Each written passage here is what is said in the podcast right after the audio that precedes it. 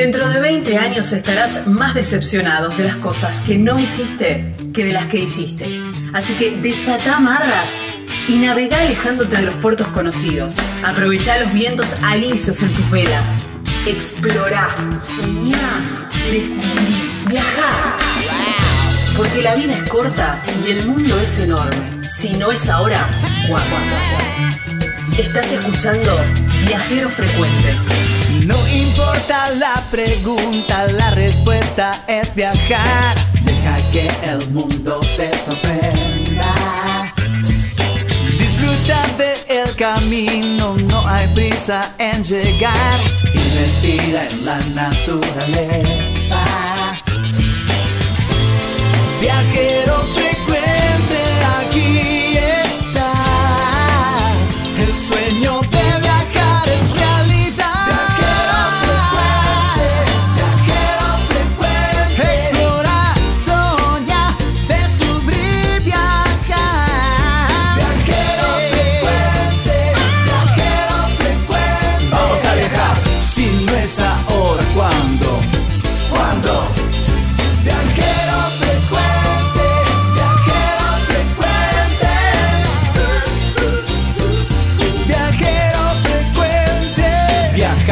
cambiarle la ropa al alma.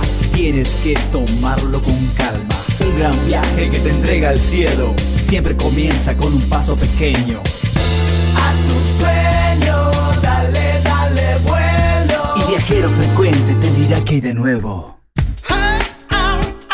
Viajero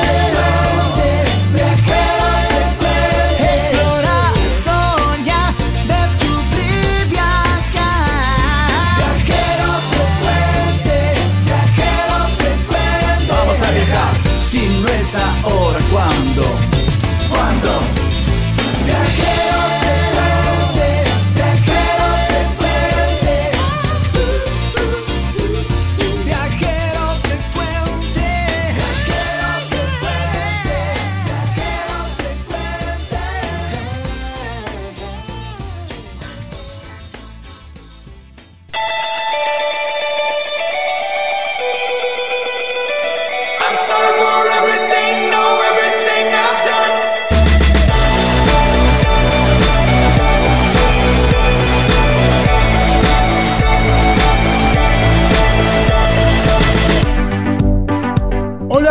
¿qué tal país? ¿Cómo les va? Bienvenidos a un nuevo encuentro de este viajero frecuente radio.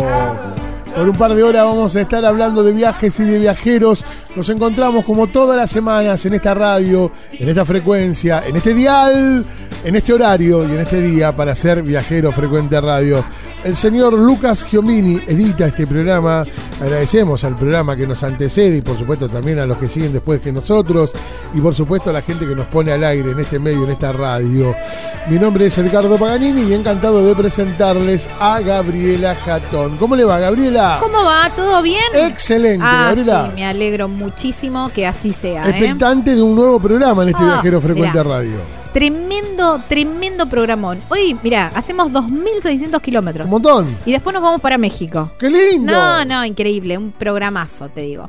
Nos vamos para La Rioja, en el norte argentino, a hacer una recorrida por el cañón del Triásico. Viste que uno dice La Rioja, cañón de Talampaya. No, el cañón del Triásico, que es espectacular y unas propuestas muy lindas. Después nos vamos para Puerto Deseado, en la Patagonia Argentina, allá en Santa Cruz Sí. para recorrer la isla Pingüinos. Porque tiene variedades de pingüinos y vamos a conocer mucho de su comportamiento y todo eso me encantó. Eh, para que nuestros oyentes ya vayan planeando, eh, dependiendo un poco de, de- de la parte del país donde nos escuchan, o quizás también decir, bueno, me voy para el otro lado, para la Claro, otra punta, bueno, exacto. cuáles son las épocas Cambiar ideales y todo eso, ¿eh? Claro. ahora que se empiezan a abrir un poco más las rutas. Y después, te decía, nos tomamos un avión, nos vamos para Cozumel, en México, porque ahí nos vamos a encontrar con Belén. Belén y Filomena, así los encuentran en las redes sociales, y una historia de viajes y de amor y de... ¡Apa, me gustó! Ah, re linda, me encantó.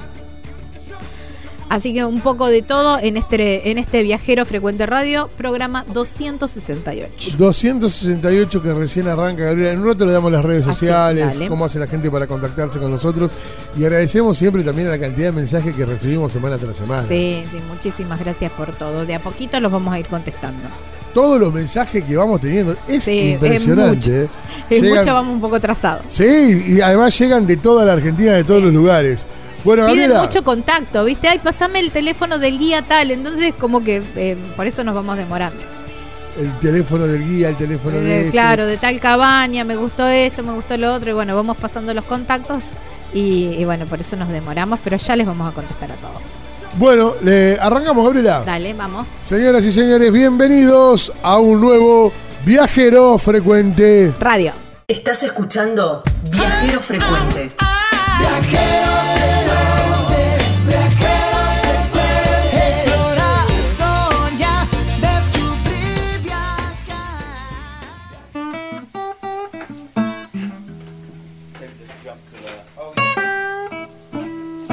Estamos en Viajero Frecuente Radio y te dijimos que te íbamos a dar todo lo que son nuestras redes sociales. Fácil, ¿eh? Fácil encontrarnos. Estamos en Viajero Frecuente Radio, en Instagram y en Facebook. Viajero Frecuente Radio. Un canal de YouTube al cual podrás suscribirte, que es Viajero Frecuente Radio. ¿Por dónde más nos escuchan, Gabriela? Nos escuchan por eh, YouTube. Ma- No sé si. No sé si lo dijiste ya. Sí, sí. Viajero Frecuente Radio. Y también por las plataformas. Estoy distraída, perdón. Eh, también por las plataformas eh, donde normalmente escuchas música: Spotify, Google Podcasts, Tuning, iTunes. Bueno, ahí nos buscas como Viajero Frecuente Radio. Podés escuchar todo el programa completo. A lo mejor se lo querés recomendar a alguien. Che, escuché este programa, está buenísimo. Bueno, lo querés recomendar. Ahí lo podés encontrar. Eh, y por número de programa y también podés escuchar las notas por separado. A lo mejor, qué sé yo, tenés ganas de irte al norte, hay notas sobre el norte, Ah, sobre la eso. Patagonia, bueno, un poco, un poco de todo. Señores, Ah, www. ahí nos encuentran Sí. como viajero frecuente radio también. Esta de estar ahí de ella. www.vacacionespararmar.com.ar es nuestra página madre y el número de contacto que tenés para comu- comunicarte con nosotros es el 3400 52 46 40 3400 52 46 40 Dicho esto, Gabriela, en este arranque de este viajero, ¿para dónde nos vamos? Bueno, te dije que nos íbamos para el norte. Sí, Nos vamos para la provincia de La Rioja y no todo es el cañón de Talampaya en La Rioja. no, No señor. todo es así. Hay un lugar muy cerca también que le dicen como la hermana menor y la verdad que es digno de conocer porque tiene mucho para conocer y, unas propuestas que son increíbles. Me encanta. El lugar se llama Cañón del Triásico y vamos a hablar con eh, Fabián de mm, Runacay Turismo, que es una de las empresas que hace el receptivo, pero tiene muy buenas propuestas que me encantan para conocerlo y vivirlo desde todos puntos de vista. ¿Cómo te va? Gracias por atendernos. Edgardo, Gabriela, muchas gracias por, por contactarnos y, y sobre todo por difundir lo que, lo que bueno tiene la provincia de La Rioja y sobre todo el valle del río Bermejo donde nosotros nos encontramos, que es el oeste de la provincia, ¿no? el lugar donde prácticamente uno hace base para, para los atractivos de la región, ¿no? Esto sería Villa Unión, digamos todo el departamento de Felipe Varela, como para ubicar un poco Es- en el mapa, ¿no es cierto? Es así, tal cual. La, provincia de La Rioja tiene 400.000 habitantes, 210.000 en la capital, pero en el oeste provincial, en el valle del río Bermejo, Villa Unión sería la población de, digamos, más importante tal vez en cuanto al número de habitantes, con 5.000. Somos poblaciones bastante chiquitas comparadas con otras provincias, pero nos ha bendecido la naturaleza y estamos entre valles y montañas. Eh, eh, pues, por un lado la montaña Famatina de 6.250 metros y por el otro lado la precordillera andina. Entonces estamos rodeados de montañas. Y les pasa, les cruza la ruta 40, que quienes hacen el recorrido también eh, paso obligado para, para pasar y También. quedarse ahí en Villa Unión. Bueno, uno de, uno de los, de, como vos decías, base de, de esos recorridos, entre otros, es el Cañón de la Talampaya, que es el más conocido, pero también está el Cañón del Triásico. Contanos un poco de qué se trata, qué nos vamos a encontrar y cómo son las propuestas para recorrerlo. Genial, muchas gracias. Mira, el, el Cañón del Triásico se constituye en un circuito turístico que formamos allá en el año 2015 con un grupo de operadores. Y si bien yo integro, un, estoy trabaja, trabajo en una agencia de viajes, pero formamos un grupo de 15 personas muy muy lindo entre distintos operadores, ¿no? distintas actividades. Ajá. Y este lugar al oeste de Villa Unión es una sierra colorada, una serranía sedimentaria de, color, de, colorada, ¿no? Y, y se ha declarado reserva departamental en el año 2010 principalmente por eh, contener eh, restos o sitios arqueológicos. Estamos hablando de sitios quizás pre, pre-incaicos. Eh, de ahí es que eh, por lechos del río nosotros ah, hicimos, primero comenzamos con una propuesta muy interesante que era recorrerlo en 4x4, atravesando los ríos, los cañones de este lugar, y como es el borde de una cuenca geológica que cuenta la historia de Valle de la Luna y Talampaya, que es periodo triásico de la era mesozoica, eh, entonces nosotros le asignamos este, este término al circuito, ¿no? El cañón del Triásico, que, que es una propuesta muy interesante con respecto a colores, paisajes, geología, eh, flora, y, flora y flora nativa sobre todo. sí, el lugar es precioso y como vos decís, es como que cuenta la historia, ¿no? Porque se van viendo todas las capas. Para los que los amantes de la geología, un paraíso y para los que no sabemos es un paraíso para la fotografía también. Tal cual, un paraíso para, para, para varias cosas. La verdad que nosotros tenemos la posibilidad de, bueno, de tener muchos visitantes en, en determinadas épocas del año, pero eh, la propuesta eh, de 4x4 después nos quedó un poco chica y fue creciendo la oferta porque implementamos en estos cañones, porque te cuento que son caña- cañadones de distintos largos, anchos y altos, entonces proponemos actividades de senderismo de, diferentes grados de dificultad y hace poquito, relativamente hace poquito, comenzamos un- unos meses antes de la pandemia con las propuestas nocturnas. Qué Eh, lindo. lo hacíamos con luna llena, puntualmente cinco o seis noches todos los meses, y luego nos fuimos formando un poquito más en, en la parte de gastroturismo y hace relativamente poco tiempo, como decía, eh, implementamos los recorridos nocturnos, con luna o sin luna. La verdad que cualquier en cualquier momento es, eh, es muy interesante, sobre todo por la calidad de cielo y Claro. por los cielos diáfanos que tiene la región. Entonces nosotros proponemos visitar estos lugares también haciendo un- una combinación de senderismo de tarde y sentarnos a esperar eh, las primeras estrellas. También es una propuesta muy linda que, que se hace en la región y bueno, eso va creciendo por suerte. Y el atardecer con, eh, con los colores que regala, ¿no? También. Además, además hay- les cuento, es una, una región donde llueven 120 a 150 milímetros en un año promedio, ¿no? Nada. Esto Nada. se concentra entre los meses de enero y marzo, que nosotros siempre ponemos el ejemplo de que si uno quiere imaginar cuánto llueve en la región, son cinco o seis lluvias por año, así que te imaginas, Claro. la mayor parte del año tenemos cielos despejados con condiciones muy, muy, muy buenas para la fotografía nocturna. También trabajamos con grupos que vienen a hacer eh, talleres fotográficos al aire libre, Claro. con grupos que vienen a hacer meditaciones, con Mm. grupos que, que- que particularmente eligen una temática y bueno, por suerte tenemos eh, la logística y bueno, y el lugar los recibe los recibe también. Sí, porque eso, esos cielos parece que las estrellas te vienen encima.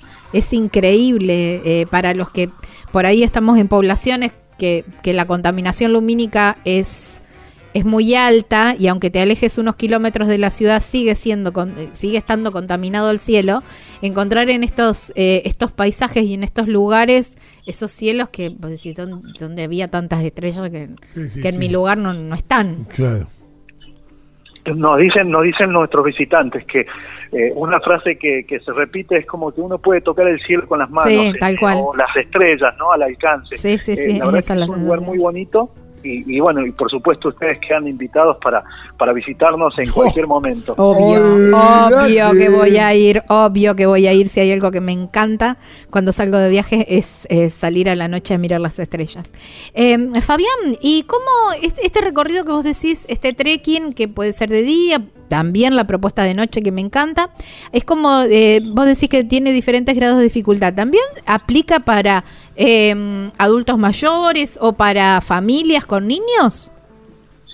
Sí, sí, hay, hay, hay al menos tres, eh, tres senderos que nosotros desarrollamos, eh, donde tenemos uno que, que es prácticamente, eh, son cañadones e ir por la parte baja, estar parado al lado de paredes de unos 70, 80 metros de altura Wow. aproximadamente, y eh, la dificultad es muy baja porque se camina sobre un lecho de río, entonces eh, lo pueden hacer adultos mayores o familias, y luego se puede ir eh, agregando algún grado de dificultad, pero me refiero a la inclinación sobre todo, Claro. porque la propuesta es ascender a una, a una serranía.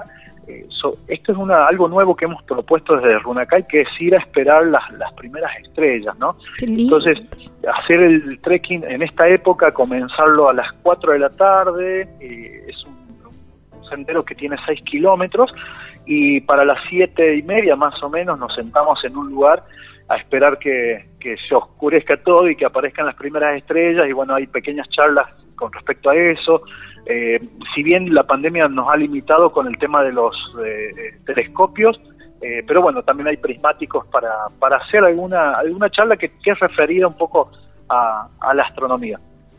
Qué lindo, me encanta. todo es acorde para ir y disfrutar visualmente. Pero para disfrutar. eh, van a las 4, llega la noche claro. y ¿qué hacemos? Exactamente. ¿Qué, qué, qué es lo que no debo dejar de probar si voy para tus pagos? ¿Qué debo comer? Probar algo regional. de ahí. Ah, no, bueno, hay, hay épocas también que dependen de, la, de las cosechas, ¿no? Pero sobre todo si vienen en, en época de maíz, por supuesto, los derivados de, de las humitas, aloya, a la chala, después las empanadas. Nosotros ya nos caracterizamos por tener empanadas norteñas, más bien, ¿sí? Estamos justo al límite con la diferencia de, de las cuyanas y las norteñas. ¿no? La Rioja es un poco el, el- la, digamos, el límite entre estos dos, entre estas dos regiones. Así que van a encontrar empanadas con, con papa, con carne picada, con aceituna. No se olviden que La Rioja es uno de los mayores Sí, sí, productores claro. de oliva del aceituna, país. claro. Entonces también un poco tiene que ver eso. Y bueno, de luego nuestra influencia en algún momento sirio-libanesa también hay- ah, tiene que ver en la gastronomía porque desde los quepes hasta los niños envueltos y cosas como, como este estilo se, se dan en, en la comida regional. Ah, Bueno, claro. De todo y para Y todos. después eh, tienen ricos dulces también ahí. Tienen el, el dulce Claro. de cayote. cayote. Dulce de cayote, pero también el membrillo. Eh, lo Ah, que sí claro, les debo recomendar membrillo. es o el membrillo o el cayote con queso Oh, eh, y nuez, porque también estamos Claro, en una las región de nueces, nogales. es verdad. Las nueces son geniales, con su ralladurita de limón, que es lo que realza todo, y bueno, el secreto del postre riojano, ¿no?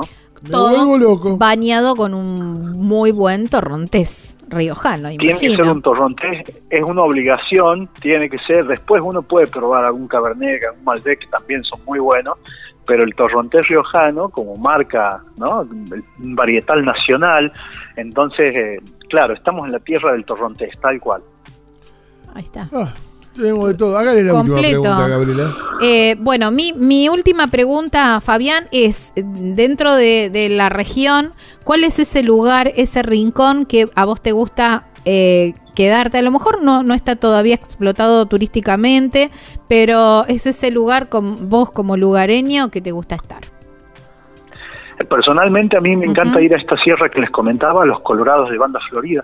Banda Florida es mi pueblo, son, es un pueblo de 350 habitantes, eh, denominado por cuna de poetas, ha habido muchos eh, escritores en, en- en algún momento en la, en la zona, pero en la Sierra Colorada de Banda Florida hay unos puntos muy bonitos que nos permiten avistar o divisar el Famatina, ver un atardecer con las últimas luces que se van poniendo en, el- en el- en la montaña Famatina.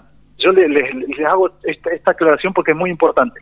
Famatina es una montaña de 6.250 metros de altura, cuya cumbre es Manuel Belgrano, tiene glaciares en la cumbre y uno la confunde fácilmente con la cordillera de los Andes, pero Famatina es un sistema anterior. eh, pero sentarse en una sierra como la de Banda Florida, a ver la- el atardecer, la puesta de sol y cómo las últimas luces dan al Gran Famatina, es una de las cosas que, que, bueno, que, que- que si uno pudiese repetir esta vida, yo lo haría sin dudar. Ay, qué lindo, lindo, qué lindo, hablar así de tu lugar. Qué lindo, hermano. Es muy bonito, tienen que venir. Vamos a ir, Claro te lo prometemos. Gracias por tu tiempo. Bueno, nuevamente gracias a ustedes porque con, con cada acción que ustedes hacen, eh, con cada lugar que difunden, nosotros crecemos y, y la gente puede llegar hacia nosotros gracias a, a- a- a esto, ¿no? Así que muy agradecidos por todo lo que, lo que ustedes hacen por la difusión de, de los lugares y sobre todo tal vez de los, de los poco conocidos. Abrazo gigante, mi amigo.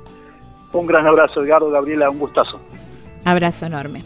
Gabriela, ¿con quién Bueno, hablábamos? era, era Fabián que nos hablaba del cañón del Triásico ahí en la, en la Rioja, ¿eh? en el norte argentino. Ya venimos, amigos. Esto recién arranca y más. Viajero frecuente. Radio.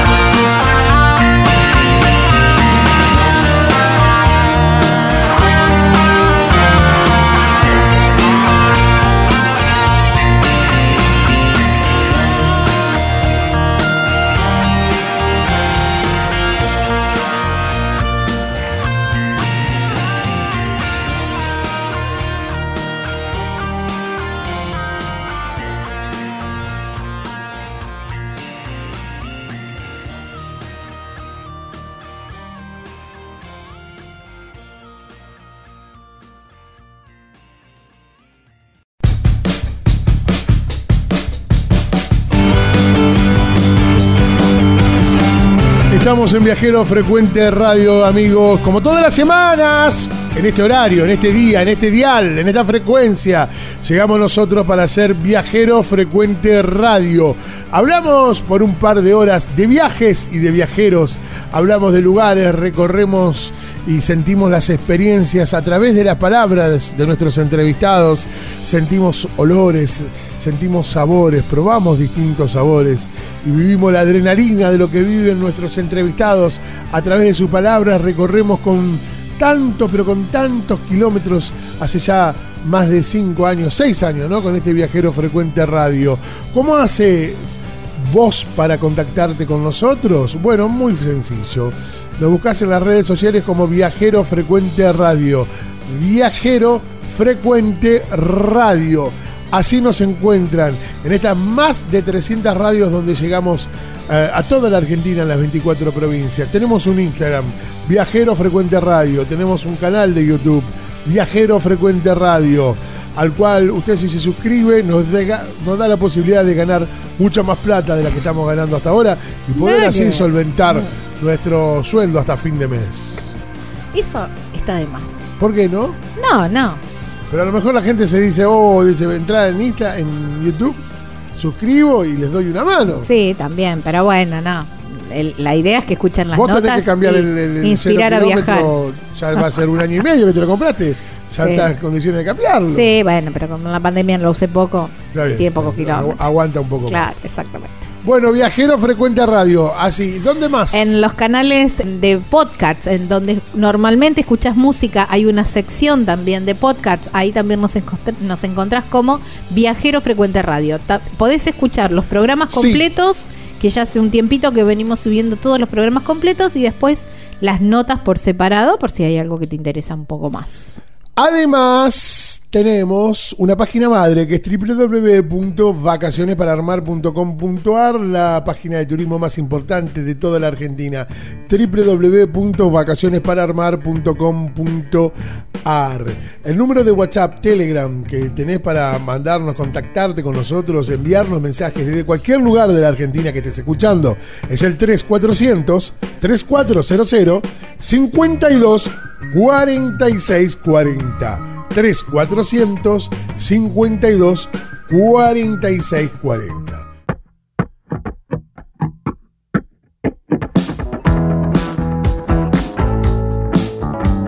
Nos vamos hacia una nota a Puerto Deseado y el lugar para alojarse eh, son las cabañas Las Nubes. ¿eh? 15 cabañas son, completamente equipadas, de madera, que las hacen súper cálidas, muy acogedoras. Además, tienen unas vistas increíbles, ¿eh? un lugar para disfrutar y para pasar unos lindos días ahí en Puerto Deseado. ¿Cómo los contactás?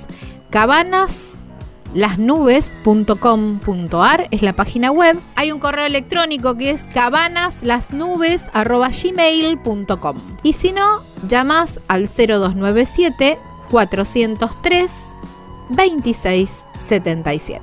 Dicho todo esto, Gabriela, ¿para dónde nos vamos? Nos vamos para el sur, nos vamos para la Patagonia, muy cerquita de Puerto Deseado. Hay una mm, hay un lugar súper interesante que se llama Isla Pingüinos. Ajá. Ujú. ¿Por qué? Porque justamente hay eh, un montón de pingüinos de Magallanes, pero también está la única, digamos, colonia de pen- del pingüino penacho amarillo que es accesible desde la costa patagónica. Pero para saber muchísimo más de esto y para poder conocer cómo es la excursión y cómo podemos acceder a esta isla pingüino, lo llamamos a Ricardo de eh, Darwin. Ricardo, sí, de Darwin Ah, qué bueno. Hola Ricardo, ¿cómo te va? ¿Cómo están Edgardo y Gaby? Pero Eh, excelente. ¿cómo vamos a andar? Con muchas ganas de andar por allí tenemos, para que nos cuentes, ¿no? Sí, ya tendrían que venir a visitarnos.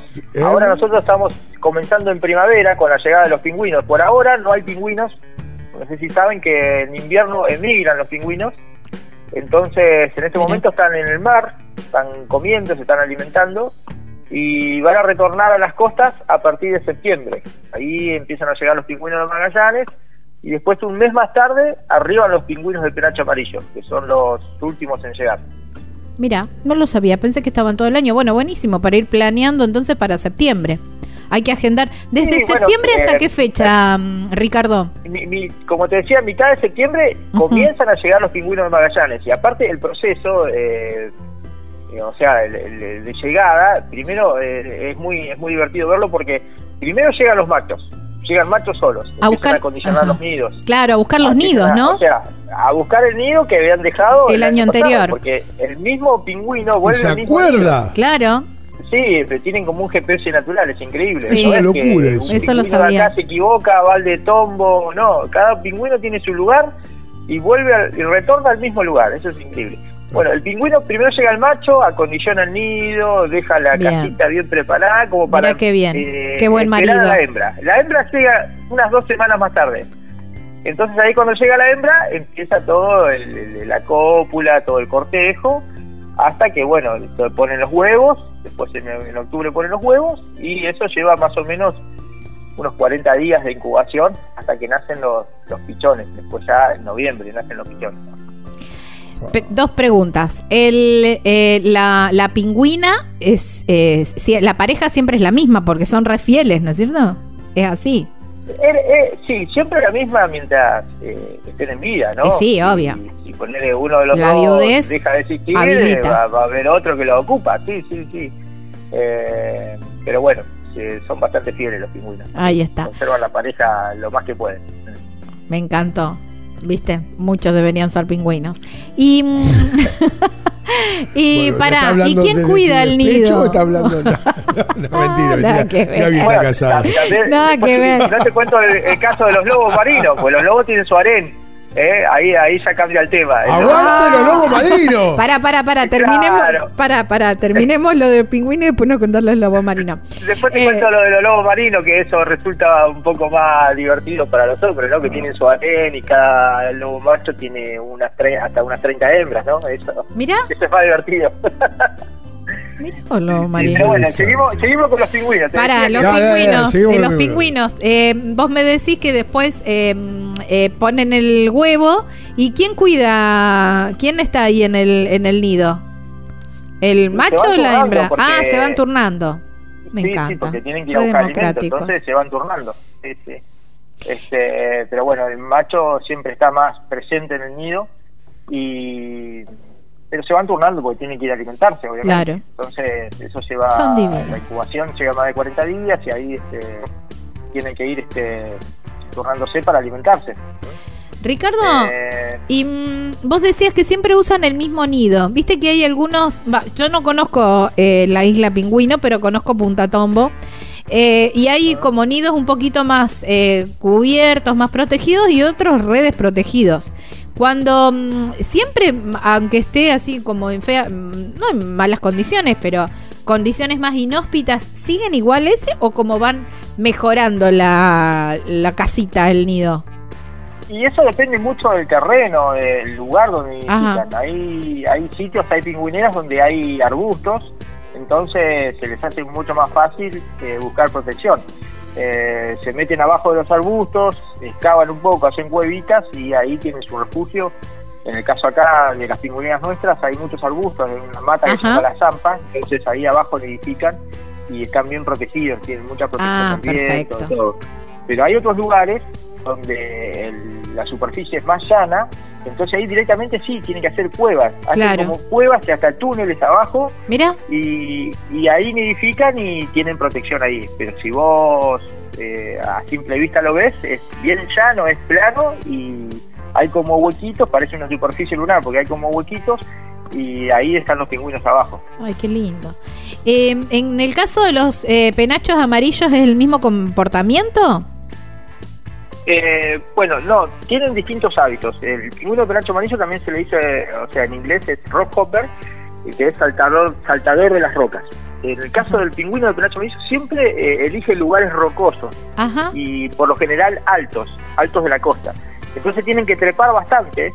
Eh, en el caso de un pingüino es un cañadón eh, y están a, mm, no sé, a unos más o menos 30 metros de altura desde el nivel del mar. Ah, Entonces mira. tienen que venir del agua y tienen que subir y van saltando. Eh, es muy divertido verlo porque van saltando. salto a salto hasta llegar hasta el hasta su nido. Tienen que hacer un trayecto un poquito más largo y más, más difícil, pero tienen otro otra forma de movilizarse estos pingüinos. Tienen Claro. más musculatura en las patas, tienen más Claro. elasticidad. Eh, es distinto al de Magallanes. El de Magallanes va caminando más tranquilo y Sí, este el- no va saltando, es un poco más ágil. El, el de Magallanes es el, el típico Sí, el típico pingüino, a el ver, que estamos más acostumbrados, tal costa, cual. Claro, blanco y negro. Y el pingüino de penacho amarillo, no, tiene una, una prolongación en la ceja eh, que hace que tenga esos penachos que. Es que- hermoso. que sobresalen ¿no? de la cara y son muy vistosos, es bien amarillo. Eh, bueno, y el pico es anaranjado. Sí, el piquito anaranjado, los ojos rojizos. Eh, y este pingüino llega mucho más tarde que el de Magallanes, un mes más tarde. eh, y elige este lugar que se llama Isla Pingüino. La Isla Pingüino está a unos 20 kilómetros del puerto deseado, es una navegación en mar abierto hasta llegar a esta isla. Y es la isla que está más al norte y más cerca del continente. Después Ajá. el resto de las islas son donde están los pingüinos de penacho, son islas subantárticas.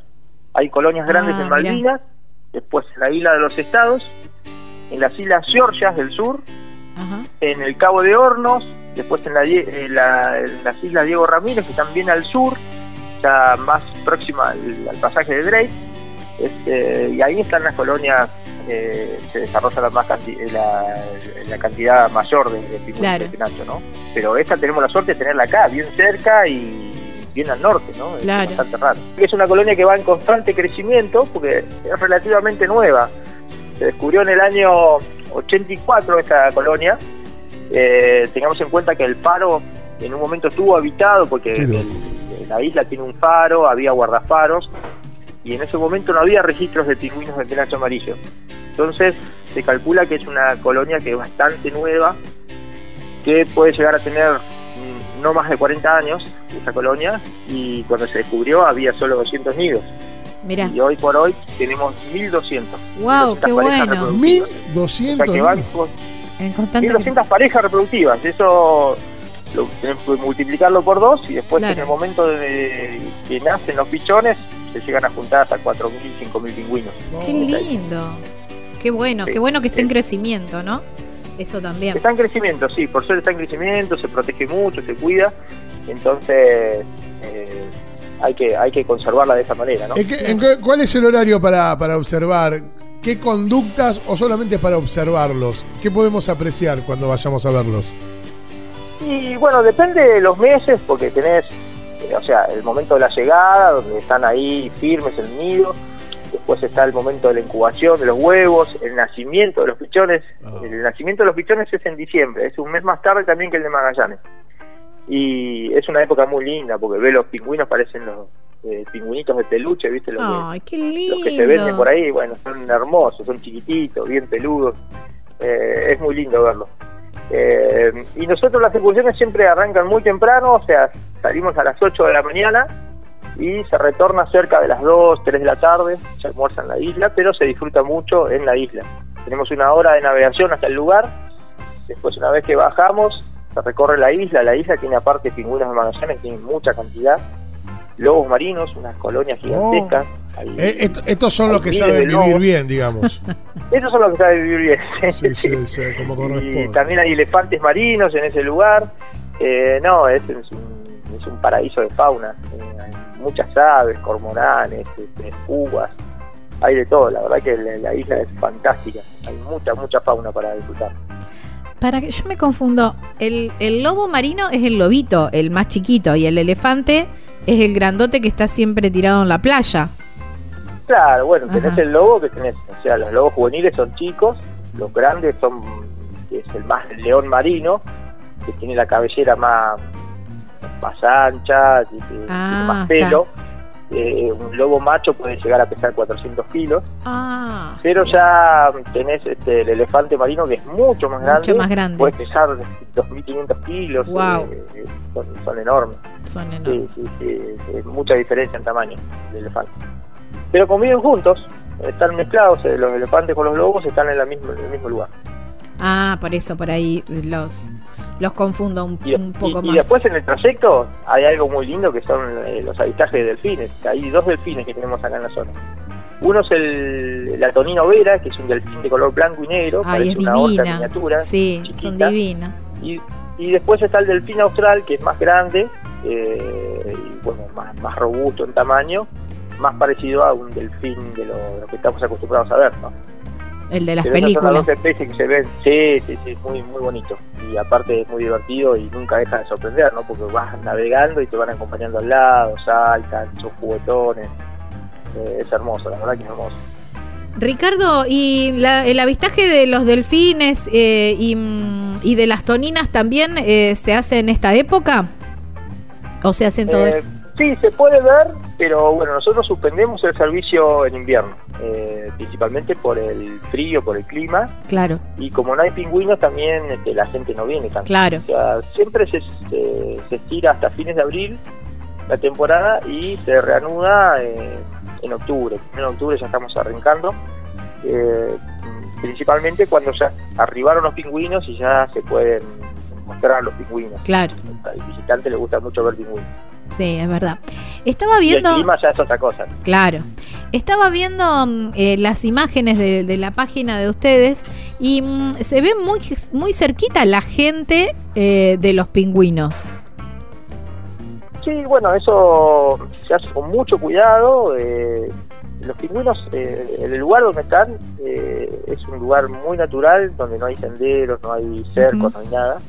Entonces depende mucho de nosotros cómo se cuide el lugar, ¿no? Entonces, Claro, cuando arribamos a las pingüineras, hay una técnica para acercarse, vamos agachados, eh, sin avanzar bruscamente, y llega un momento que vos te sentás y los pingüinos empiezan a avanzar y se acercan donde estás vos. Entonces por eso se ve tan cerca. Pues eh, es como que el pingüino ya se va acostumbrando y, Claro. y empieza a pasar por al lado como si nada, pero Claro. siempre que uno eh, esté agachado. Si vos estás agachado, este, sentado, los pingüinos no se asustan. Si vos te parás y avanzás hacia ellos, obviamente que te Claro, ven sí, mucho más grande, ahí se asustan y se van al agua. Pero bueno, hay toda una técnica para acercarse y poder disfrutarlos bien cerquita, ¿no? ay, qué lindo. encanta. Me encanta, me encanta. Sí, a mí Eh, no, es- el lugar es, es- es fantástico. Porque aparte, nosotros donde estamos en Puerto Deseado, estamos ubicados adentro de una ría. De una entrada de mar en el continente que se mete unos 40 kilómetros. Y en esa misma ría también hay siete pingüineras más, pero de Magallanes, ¿eh? no están los de Penacho Amarillo. Entonces hay otra excursión que se hace que es mucho más corta, donde se visitan esas pingüineras. También hay un islote con lobos, más chico que el Isla Pingüino. pero- y después hay una colonia en un acantilado de cormoranes grises, que es es muy bonito, que tiene los ojos celeste verdoso, las patas naranjas. También es una, una especie que es muy buscada para los observadores de aves. Eh, es muy bonito, muy pintoresco. Y aparte la variedad de, aves que hay, ¿no? De cantidad de ostreros, patos, eh, garzas, bueno, hay de todo. Es, es un paraíso de fauna. Escuchá, no me queda mucho tiempo, pero si vamos para allá, obviamente, y vamos a visitar los pingüinos, todo lindo, todo más que bien, pero yo quiero saber qué voy a tener que probar. ¿Qué voy a poder comer que sea regional, tradicional, ahí de la zona? Mirá, hay unos langostinos que acá eh, es el, uno de los principales puertos exportadores de langostinos. Dale. Así que vas a poder eh, degustar unos No, ya está, compré, eh. Hay unos eh, langostinos enormes. Y aparte, bueno, también vienen los barcos con calamar, se pueden comer unas ricas rabas. O sea, que en cuanto a mariscos.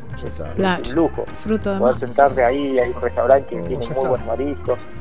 Eh, eh, es- se puede eh, disfrutar de unas ricas comidas también. Y después el cordero patagónico, obviamente. Bueno, claro, Claro, claro, claro, también. claro, claro, claro. Es- en la época de corderos o podés ir variando un poquito de marisco, un poco de cordero, Claro. bueno, Riquísimo. platos típicos de acá que son exquisitos. Me encanta. Wow, qué Bueno, rico. Tiene mucha historia también, viene la parte cultural que es riquísima en historia. Eh, calculen que acá eh, hay historia de- desde la época de los navegantes, de los Claro, de los primeros, claro. Deseado. Exacto. Bueno, el primero fue Magallanes en 1520 y posteriormente eh, lo hizo un pirata inglés que se llamaba Cavendish, Thomas Cavendish, que fue el que le puso el nombre a Puerto Deseado. El origen de, de Puerto Deseado está en inglés. Es, eh, la nave de Cavendish se llamaba Desire, eh, escribe Desire. Y entonces el lugar eh, figuraba en los mapas como Portishead. Mirá, Después con el tiempo se hizo la traducción Sí, claro, y quedó como Puerto Deseado. como Puerto Deseado. Pero el origen del nombre es inglés. Y eso fue en 1587. Fíjense en la, Wow. la cantidad de años que pasaron. Este, hasta que se fundó Puerto Deseado después en 1884. Y ahí sí se le puso Puerto Deseado. Pero la mayoría de los nombres, de las, hay muchas islas que tienen nombre de inglés. sí, hay mucho en inglés. los Claro, que venían y entraban acá, ¿no? Thomas Cavendish, fue- había expediciones holandesas también que entraron en ya por 1600, 1616, como Van Noort, Lemer, y hay, hay sitios donde tienen esos nombres, hay el Cerro Van Noort, después hay una nave que se les quemó acá, se llamaba la Hort, esa nave después, eh, o sea, se incendió completamente acá en la costa de la Ría, Mirá, continuaron en otra de sus naves y ahí fue cuando descubrieron el Cabo de Hornos. Y Ah, mirá. cuando descubrieron el Cabo de Hornos le, lo bautizan Cape Horn por eh, en honor a esa nave que habían perdido acá en la Ría del Deseado. Ah, la nave se quemó acá, pero con otra nave eh, hicieron el camino y descubrieron el paso del Cabo de Hornos. Mirá vos. Yo pensé Ah, que qué cuando se habían quemado dijo, uff, estamos al horno. Y, de- y de- y después tuvimos la entrada nada más ni nada menos que de que Darwin. O sea, Darwin entró en, en 1833. Mirá, junto con Fitzroy Claro, en, la- claro, claro. en el barco que llamaba el Beagle. Eh, en el Beagle venía Fitzroy de capitán Ah. y Darwin venía como naturalista. Claro. ¿no? Y ahí Sí. donde empieza a desarrollar toda la teoría de, de la De- de evolución. la evolución, Exacto, claro. exacto. Claro, que dieron la vuelta. En ese viaje, Que- que es- exactamente. Que ese mismo Y barco ahí es el lugar que el Miradores de. Darwin, Miradores de Darwin, que es un lugar hermoso, espectacular, que es al final de la ría, unos 40 kilómetros. Hay unas vistas magníficas de ahí. Y, y, bueno, hay muchos dibujos de esa época donde el dibujante de la expedición hizo retratos del lugar. Vas hoy, eh, recorres el mismo lugar y está igual, o sea, no cambió nada. Qué bueno. Estimado, Qué bueno Ric- que pase eso, ¿no? Ricardo. Que siga todo igual. muchas gracias por tu tiempo. No, les agradezco a ustedes y bueno, están invitados y ojalá Claro que que, sí. la gente pueda, pueda descubrir este lugar, que es una explosión de vida. Abrazo gigante, hermano. Tal gracias cual. por tu tiempo. Gracias a ustedes, abrazo grande. Abrazo enorme. Ricardo Pérez es de Expediciones eh, Darwin, ahí en Puerto Deseado.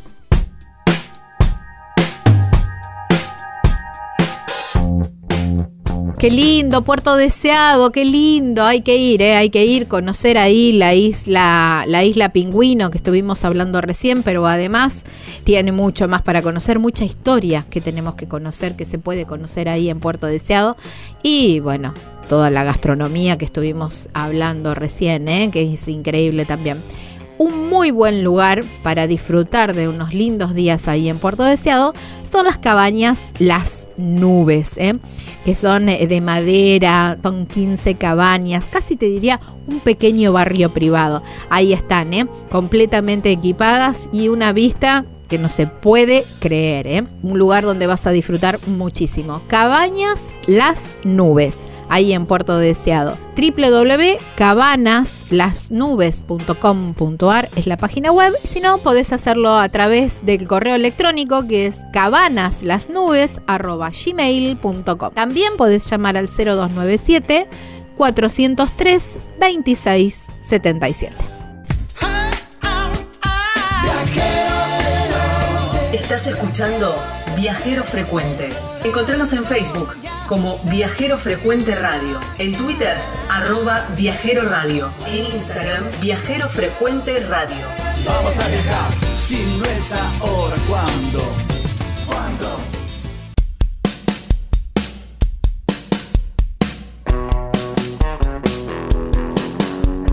Gran abrazo a Marisa de Pacarina, siempre con nosotros. una genia Marisa de las cabañas Pacarina, que es un complejo divino ahí en Tafí del Valle, en la provincia de Tucumán.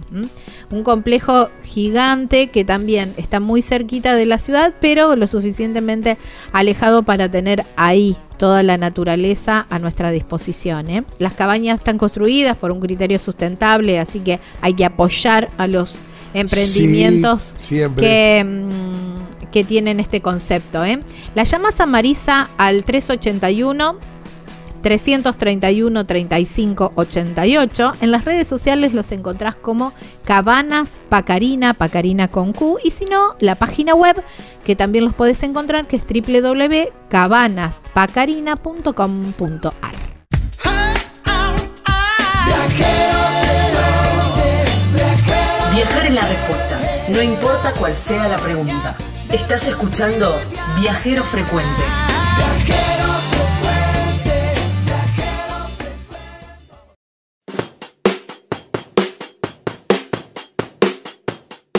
Hay un consejo que Gabriela Jatón tiene para hacernos. Si vas para el lado de San Luis, ahí hay un pueblito muy chiquitito, muy cerquita de Merlo, a solamente 5 minutos, que se llama Carpintería. Carpintería. Es un lugar espectacular porque tiene todo el encanto de los cerros. Está así, enfrente del- de, de- de los cerros de los comechingones, con toda la tranquilidad y la paz y el contacto con la naturaleza que ese lugar tiene. Hay unas cabañas ahí que se llaman Punto Serrano que abrís así las ventanas de las cabañas y te encontrás con los cerros, un lugar espectacular. Atendido por sus dueños, por Roberto y Karina, que te atienden divinamente y te preparan unos desayunos ¡Qué que... rico! No, no, no, son antológicos. Los encontrás en las redes sociales como Punto Serrano Carpintería. La página web es www.serrano.com.ar y lo podés llamar a Roberto al 11 45 63 68 05. Estás escuchando Viajero Frecuente.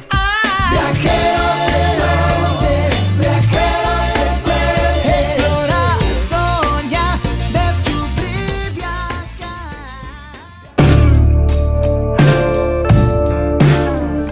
Tercer bloque de este viajero frecuente radio. Aquí estamos haciendo radio en vivo. Llegamos a vos a través de esta radio, de este dial, de esta frecuencia, como todas las semanas, ¿eh? en este mismo día, en este mismo horario. Agendanos para escucharnos, para tener este encuentro semanal que hacemos con Viajero Frecuente Radio. Tenemos distintas redes sociales para que te puedas comunicar, para que te puedas informar, para que nos puedas ver, para que puedas chequear más sobre lo que nosotros proponemos desde Viajero Frecuente Radio. Tenemos un Facebook, tenemos un Instagram. En ambos entrás como Viajero Frecuente Radio. Viajero Frecuente Radio. Además tenemos un canal de YouTube al cual tendrás que suscribirte. Vas a estar actualizado. imperativo. Sí, sí, sí. Qué imperativo es. Lo estoy, lo estoy ordenando prácticamente para. Sí, sí, pero, o- entrá y suscribite, porque de esa forma Gabriela Jatón y todos sus hijitos van a poder llegar a fin de mes para comer algo más. Si vos te suscribís, algunos pesos más no entran, qué sé yo. No, no, suscríbete porque vas a estar ahí actualizado en- o actualizada en todo lo que está sucediendo en nuestras redes sociales. Y el canal de YouTube es impresionante. Con miles y Un- miles un y miles de visitas de, de verdad, ¿eh? viajes. Un Sí. atlas, un atlas de viajes. Exactamente, ni más ni menos. Bueno, en YouTube, Viajero Frecuente Radio. Hay plataformas también Sí. donde normalmente escuchas música, como Spotify, Google Podcasts, Tuning, iTunes. Bueno, ahí también estamos como Viajero Frecuente Radio. Podés escuchar el programa completo. A lo mejor este, te perdiste la primera parte del programa. Bueno, Uf. después cuando termine te vas Claro. para, para Spotify y ahí lo encontrás Completo. como el, el programa completo. Y si no, también eh, las notas por separado, ¿eh? si te interesa algo en particular. Bueno, señores, tenemos un WhatsApp, eh, tanto en Telegram como en Instagram, perdón, o en WhatsApp, nos pueden enviar mensajes. eh. WhatsApp, Telegram, lo que te quede mejor. Es el número 3400, característica 3400 3400 52 46 40 3400 52 46 40 y la página que tenemos es www.vacacionespararmar.com.ar Dicho todo esto, en este bloque viajero nos vamos para qué lado? Nos vamos para México, para Uh. la isla de Cozumel, porque ahí nos vamos a encontrar con una viajera, un par de viajeros, pero vamos a arrancar la historia con la, con la Con la viajera, viajera. con la viajera. Ella se llama Belén, Belén Aspirós, y nos contactó a través de, de las redes sociales. Encontró nuestro programa, encontró el proyecto y dijo, hey, aquí tienen una viajera para sumarse al proyecto cuando quieran, les cuento mi historia. Y la verdad que me encantó ella viajó con Filomena, que es la moto, hasta Alaska, eh, desde la Argentina hasta Alaska, y ahora está instalada, está en México con alguien más, ¿eh? con Tito. Pero bueno, ella nos va a contar bien toda la historia de cómo surge eh, toda la, idea de llegar hasta Alaska y todo lo demás. Hola Belu, gracias por atendernos. Hola, hola, no, gracias a ustedes. Bueno. Aquí estamos, tomando calor. Eh, me imagino. Qué lindo. ¿Quién pudiera, no? Qué lindo. Sí, Belén, ¿cuándo arranca esta movida de viajes en, en tu vida particularmente? Wow, bueno, fue hace unos cuantos años. Eh, Ahí me, pe- me pega el viejazo, digamos. Arrancamos en el 2012, o sea, con Filomena arrancamos en el 2012 desde mi ciudad, Necochea, con un gran sueño. Con un era- gran viento.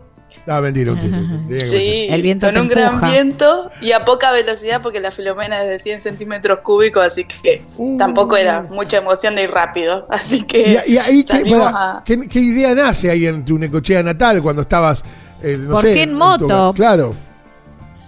¿Por qué en moto? Es muy, es muy loco porque siempre tuve esa moto, en realidad siempre tuve ese modelo y la había vendido por cuestiones de la vida y unos amigos salieron a recorrer Sudamérica en una, una moto, una, una moto común, una 125 y yo les dije, no, yo con mi moto no, con esta 100 no puedo, no voy a llegar a ningún lado. Resulta que ellos viajando encontraron un montón de gente, viajeros, y ahí empecé con el mundo de los viajeros, o sea, a entender o a conocer, Claro. porque uno no, no conoce, ¿no? Claro.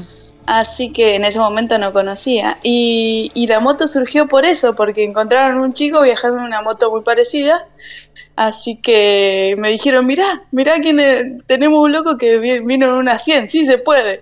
Claro. Así que... La Filomena es como una, una scooter. Con la que reparten pizza. Claro. Claro. Ahí está. Pará. Literal. Pero, pero ¿a dónde, ¿a dónde era la idea de viajar? La primaria. ¿A dónde- eh, La idea primaria, ¿dónde era? La idea primaria, bueno, empecé, el primer día dije, bueno, me voy hasta Machu Picchu. Porque Ah. yo estaba con unas Nada, Viste, mis, sensaciones eran. mis sensaciones eran de, de querer. Viste que a todos nos pasa que tenemos ese, ese tiempo en la vida que decís, necesito hacer otra cosa, necesito experimentar ¿Cuántos años otras tenías cosas ahí, Belú? 24. Qué lindo. La 24 años, estamos hablando del 2012, así que. No, no, dije, no bueno, importa, no importa, que no me empecé-. No importa. Escuchame. no dan cuenta, no dan cuenta. Cuando tiraste la idea, ¿cómo- ¿cómo estaba tu familia conformada en ese momento?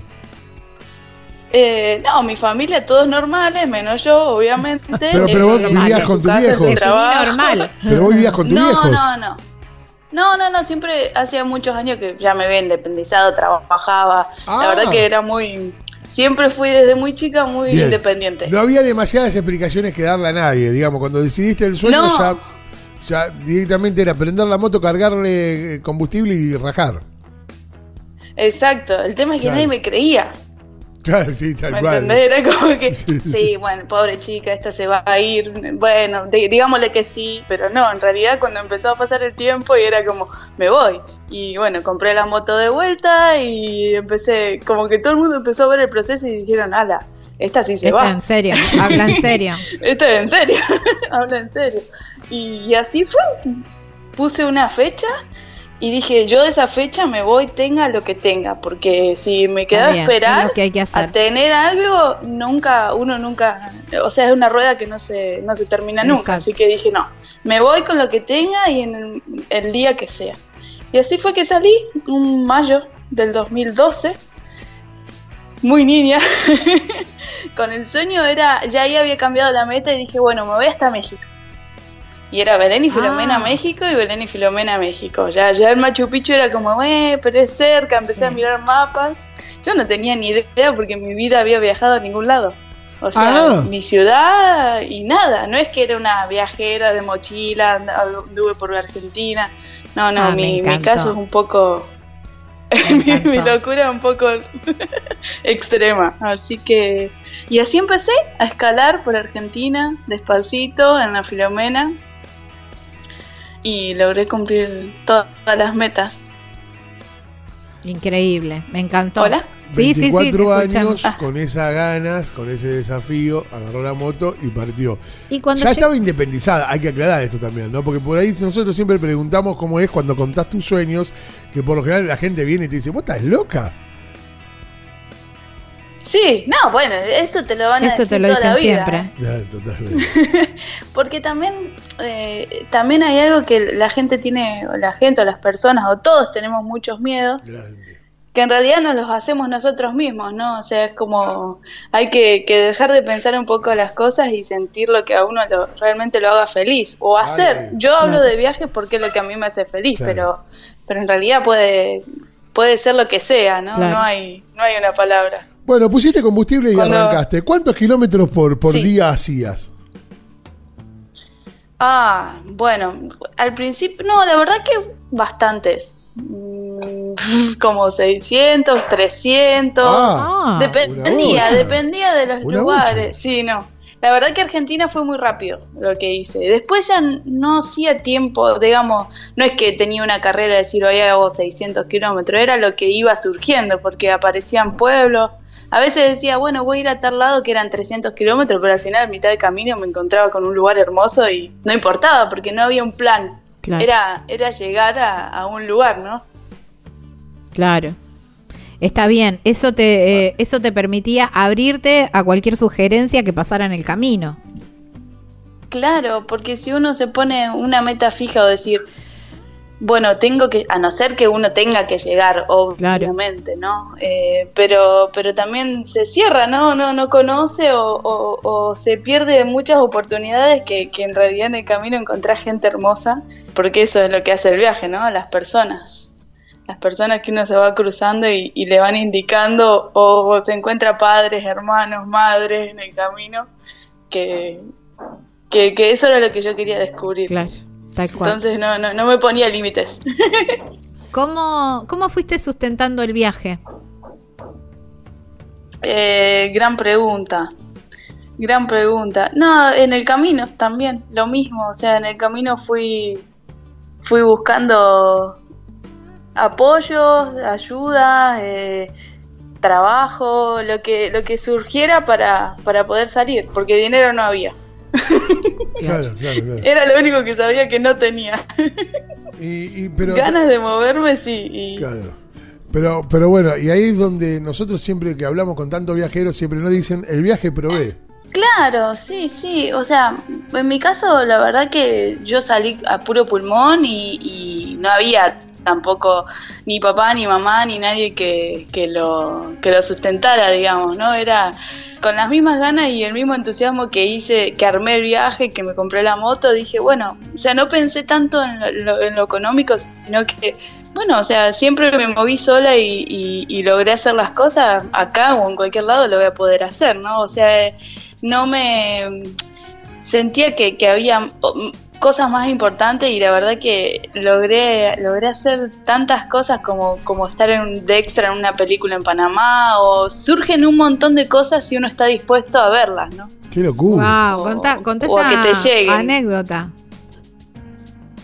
Esa anécdota de terminé eh, estando de extra en una, en una película en Panamá y lo terminé conociendo a Robert De Niro, a Rubén Blades, no, una cosa muy muy loca en un set de grabación. Demasiado. Detalles, No, detalles, no, no. por favor, detalles. De, detalle, no. Bueno, era la, la vida, se filmaba la película de la vida de- del boxeador panameño Manos de Piedra Durán. Entonces, Ah, ¿no está en Netflix esa eso? película la- está en Netflix, sí. Claro. Ay, te vamos a Sí, buscar. sí, sí, pero nunca me vi.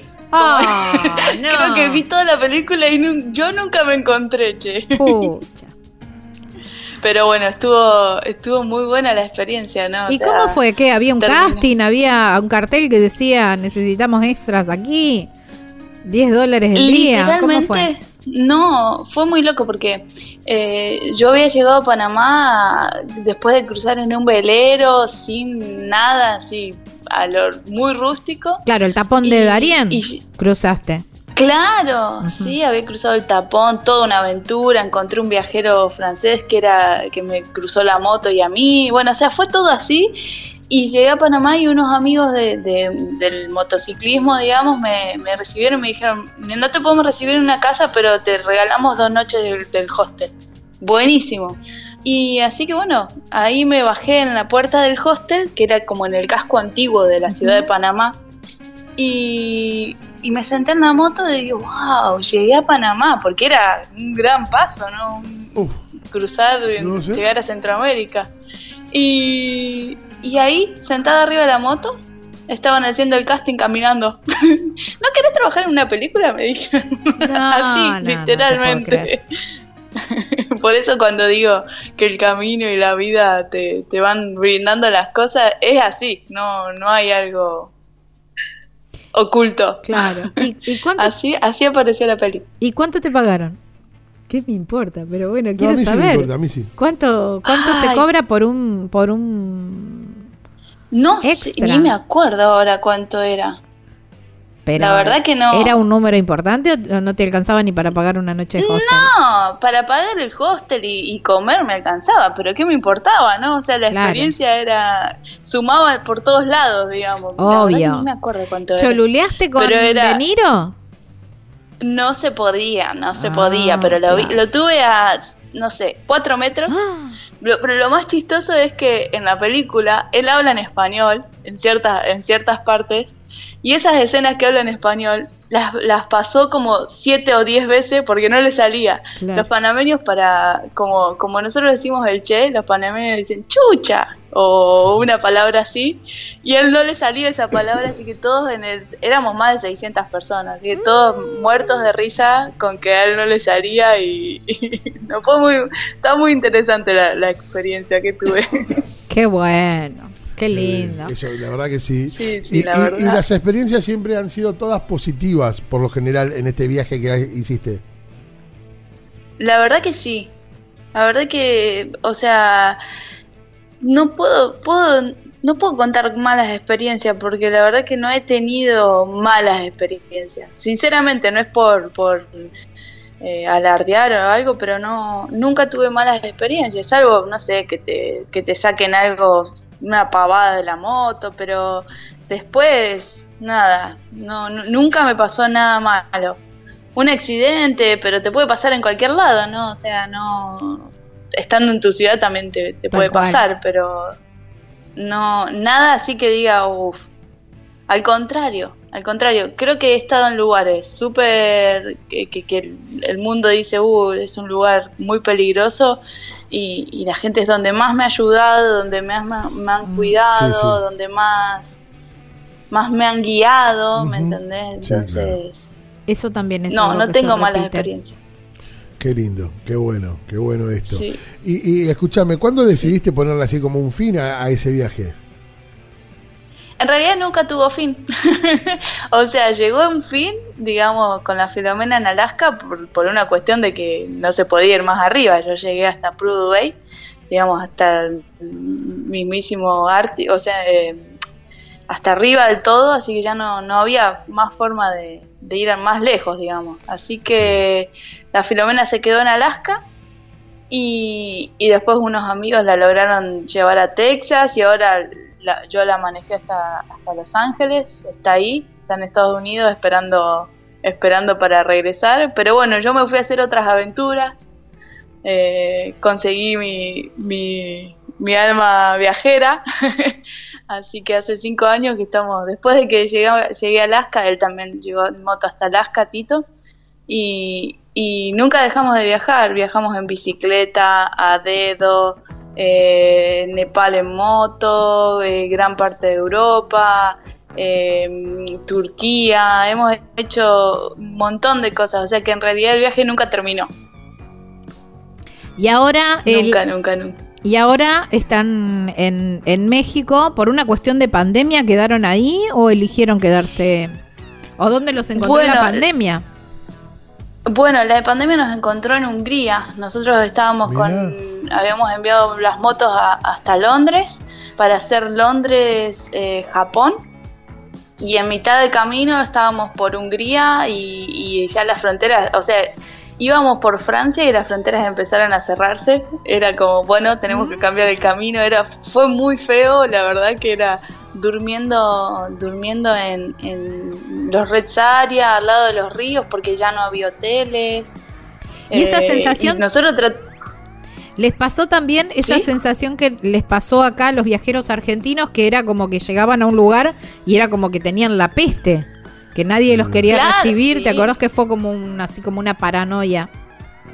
Era feo, Allá también. era feo, fue... Sí, sí, sí, nosotros en plena, o sea, era una cosa que, que queríamos avanzar porque dijimos no nos queremos quedar atrapados en Europa, entonces, bueno, vayamos hasta, tratemos de llegar a, a Turquía. Entonces empezamos a avanzar, avanzar, avanzar y era como un dominó, las fronteras, pasábamos y se cerraban, pasábamos y se cerraban, pasábamos y se cerraban. Sí, fue feo, o sea, era una sensación fea hasta que llegamos a, a Austria y en Austria ya la gente nos decía, chicos, miren, les damos un lugar, quédense porque ya está todo muy feo, se va a cerrar todo. Dijimos, no, bueno, Austria no, es carísimo, ¿qué vamos a hacer en Austria? Claro. Dijimos, bueno, vamos a intentar llegar hasta hasta donde lleguemos, Pará, si no, queda- volveremos Me a... queda, me queda una sola consulta porque hay una parte, no sé en qué parte me acabo de perder. Ella empieza a hablar en plural ahora. Y entonces En Alaska. Quiero, quiero hablar, quiero ir a la tanda. Tengo un tema Ajá, y me voy a poner muy filoso. Y en el próximo bloque pregunto todo. bueno. Y Gabriela Catón no se va a quedar con ninguna pregunta. ¿Por qué es en Bueno. un buen, buen momento? No sé por qué, pero bueno, hay que vender el programa. Claro, hay que venderlo Sí, programa. sí, sí. sí, sí. sí. Nunca bueno, nos ¿nos con unos minutos? Te doy unos minutos. Vamos, Belu. Señores, amigos, estamos en Viajero Frecuente Radio, ya venimos.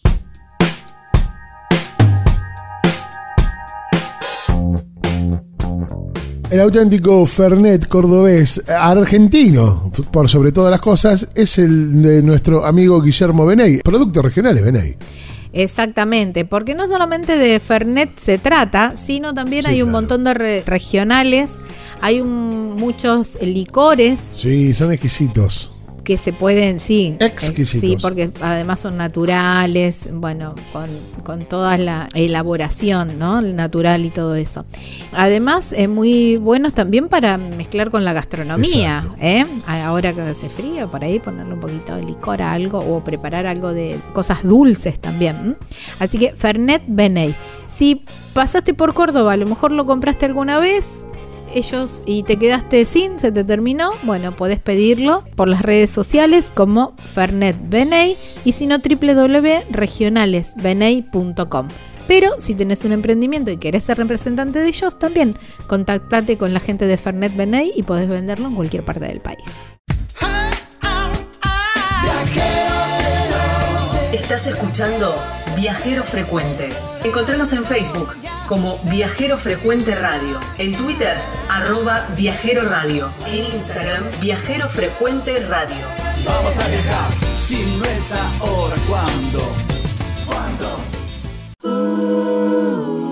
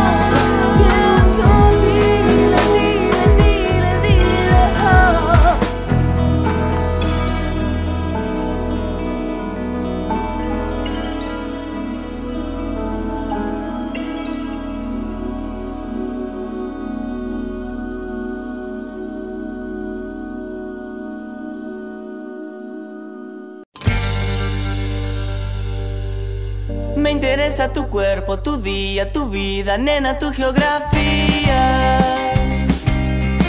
¿Cuánto tiempo pasará hasta que seas mía? Hace tanto calor y vos estás tan fría. ¿Cuánto tiempo pasará hasta que te decidas? Dame un beso, dame ya que yo te quiero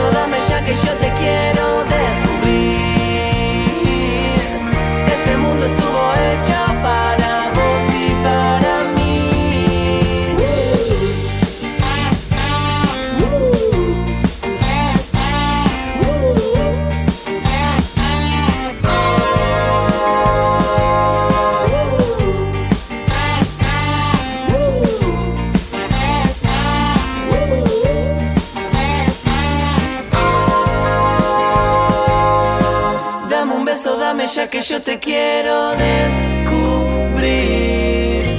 Que este mundo estuvo hecho, que este mundo estuvo hecho. Dame un beso, dame ya que yo te quiero descubrir.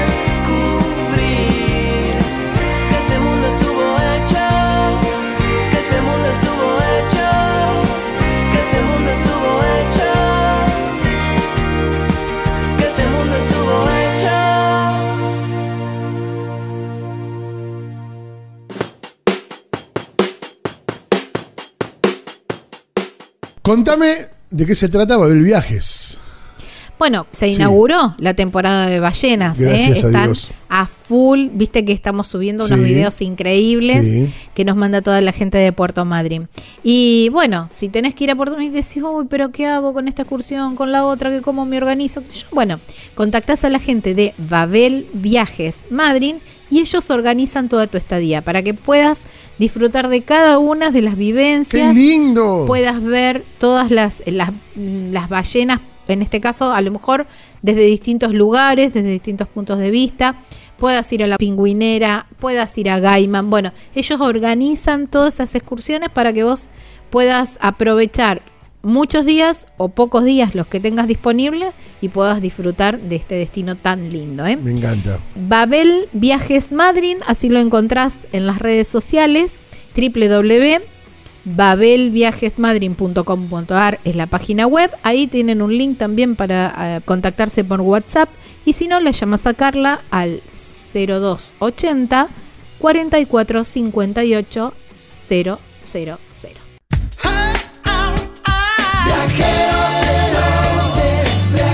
Viajar es la respuesta, no importa cuál sea la pregunta. Estás escuchando Viajero Frecuente.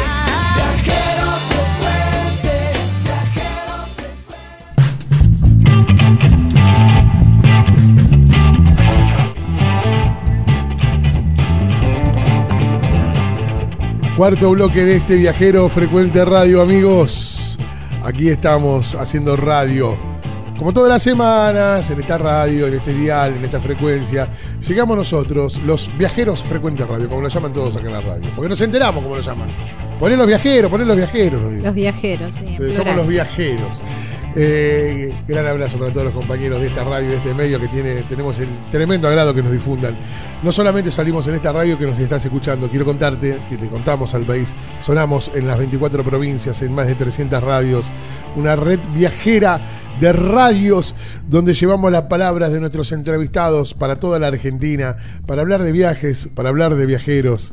Y usted tiene una forma de contactarse con nosotros. Tenemos un Facebook y un Instagram. Ambos bajo la denominación Viajero Frecuente Radio. Así nos encuentran. Viajero Frecuente Radio.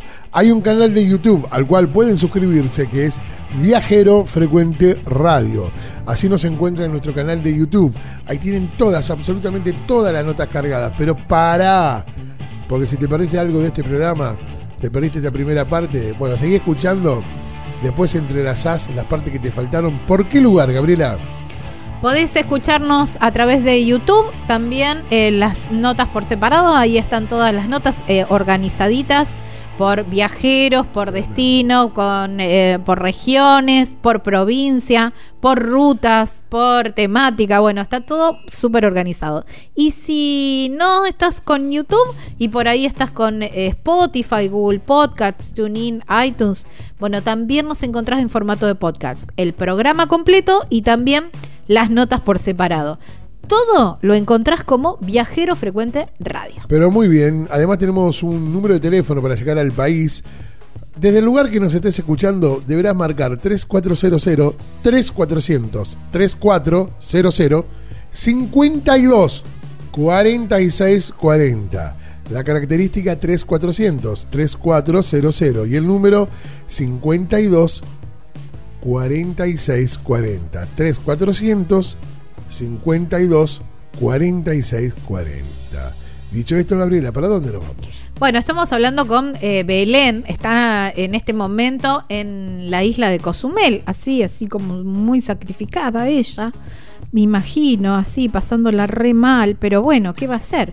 Eh, ahí está, ¿no? Y contándonos un poco de, de sus experiencias de viaje. Ya llegó a Alaska, eh, se encontró con Tito, lo conoció, estuvieron recorriendo el resto del mundo. En Europa los enganchó la pandemia y ahí empezaron como a huir y a ver dónde podían instalarse. ¿Tito de dónde era? Eh, Tito es cordobés. Tito Cordobés. Grande, Tito. Tito no llevaba el mate, sino que llevaba el Ferné, ¿no? Exactamente, el fermelo. Escuchá, y, y qué locura cómo es encontrarte, ¿no? Cómo es encontrar el amor en, en viaje. Eh, Sí, y la verdad que es muy loco porque los lugares, uno, no sé, uno cuenta la historia, ¿no? Porque él hizo el mismo viaje, o sea, casi contemporáneo. Est- hemos estado prácticamente en los mismos lugares o en los mismos países al mismo tiempo, pero nunca nos vimos. Mirá, qué loco. Tuvimos que hacer los dos Alaska y, y regresar a la Argentina para conocernos en una veterinaria. Pero mirá vos. Vos sos de Necochea, mundo- él es de Córdoba. ¿Y la veterinaria? Sí. En Buenos Aires. Ah. Tenemos un amigo en común que tiene una veterinaria. Todos esperan la, la, la, la- cómo nos conocimos así historia románticamente. no sé, se romántica, imaginan en claro, el cartel sí. de Alaska. Claro. o a vos bueno, con no, un inconveniente en la decir. moto y él llegando al rescate. ¿Viste algo así? no. Y no, en la veterinaria, que estaban tomando la unos mates y cayó Tito. Cayó Tito. Así que. Y ahí nos conocimos y literal desde ese día no nos separamos más. Qué lindo. Fue así como un flechazo. Wow, qué lindo. Hablaban el mismo idioma, hablaban de viajes, hablaban de encuentros, ¿no? O sea, Y los dos con la castellanos, porque son los dos Sí, argentinos. sí. También Bueno, hablan el el Sí, no, cordobés y a- pareciera que es de otro país, igual, ¿eh? pero sí. Y las ganas de, de hacer lo mismo, o sea, de, de no parar, porque ni yo tenía ganas de, de dejar de viajar y él tampoco, así que Qué bueno. lo bueno de esto es que nos potenciamos, que, que los dos nos damos ánimo, que los dos eh, le, le- le tiramos para adelante y, y- y así surgió de no tener dinero y, y conseguir dos motos, dos bicicletas en Brasil y, y llegar a Argentina en bicicleta y, y hacer un montón de aventuras que capaz que sola no me hubiese imaginado que las iba a hacer. Tal cual. Tal cual. Qué lindo. Bueno, que- eh, nos estabas contando eh, que mm, al final se, se quedaron en, en Austria con el tema de la pandemia o cómo fue que llegaron hasta Claro. México. En Hungría, en, en Austria como que ya se empezaron a cerrar y nosotros queríamos ver si podíamos seguir más. Teníamos la ilusión en ese momento, pero bueno, al final las fronteras en Austria, pum, se cerraron, dormimos en, en la frontera, los policías eran como, no, sal- regresen a su país. Bueno, ¿cómo querés que Sí, claro, regrese como, si no ah, nos espera. podemos ver? O sea, sí. bueno, era todo muy, muy difícil, nos tiraron en un momento alcohol, porque bueno, era lo que vos decías, ¿no? Estábamos, éramos los que traíamos la peste. Sí, sí. Así que nos quedamos viviendo cuatro meses en Hungría, en un pueblito muy pequeño de unas 50 casas. Mirá, Este, qué lindo. Sí, sí, hermoso, hermoso. Y eso fue la magia de esto de que tenemos los viajeros, ¿no? O sea, pedí ayuda en una página, una red social y, dije, oye, necesito un lugar donde, donde poner la, la carpa, la tienda de campaña, porque, porque ya no había nada, no había dónde dormir, no había. La policía ese día ya, ya iba a salir a la calle y ya era- había como un toque de queda, digamos. Ya no podías estar en la calle, así que necesito un lugar por lo menos donde estar segura. Y este chico me escribió diciendo, miren, tengo la casa que de mi mamá que falleció hace poco, dice, pero vayan y quédense ahí. Así que pasamos a buscar la Ah, llave por Budapest onda. y él nos dio la casa de su madre. No, no, increíble. Y ahí empezó a pasar el tiempo y nosotros pensamos que todo esto iba a terminar en 15 días. Y Sí, no, como Resultó todos. que nos terminamos quedando cuatro meses. Como todo. Y cuando empezaron a abrir un poco las fronteras en Europa, retornamos al viaje, pero fue muy frustrante, o sea, era como un- unos nervios en cada frontera, no sabía si te iban a dejar pasar, si no. Mirá, Era, estaba difícil. Nace una nueva pregunta en Viajero Frecuente Radio. Un nuevo estilo de pregunta. Visto que cada tanto se hace, ¿no? Hablamos de Sí, gastronomía y demás. sí, sí, sí. La pregunta es, ¿dónde te vacunaste? ¿Te vacunaste? Ah, sí. La experiencia de la vacuna del mundo. sí. Te- ¿a do- ¿Y a dónde fue? Acá en, en México. Acá en México. ¿Las dos dosis, una dosis? Todos, las dos. Por suerte estamos vacunados. Hay que vacunarse. Hay que vacunarse. Sí, sí, 100%. Por el bien de todos. Sí, sí, En lo posible hay que, hay que vacunarse. Este, Pero, pero sí, bueno, pero. a su edad, digamos, a, a su- en México a su edad ya están con las dos dosis vacunados. ¿Sí? Sí, sí, sí. Sí, bueno, eh, no no lo digas así tan natural porque Acá en Argentina yo tengo todavía una. no. Yo tengo una y estoy esperando la otra. te decía.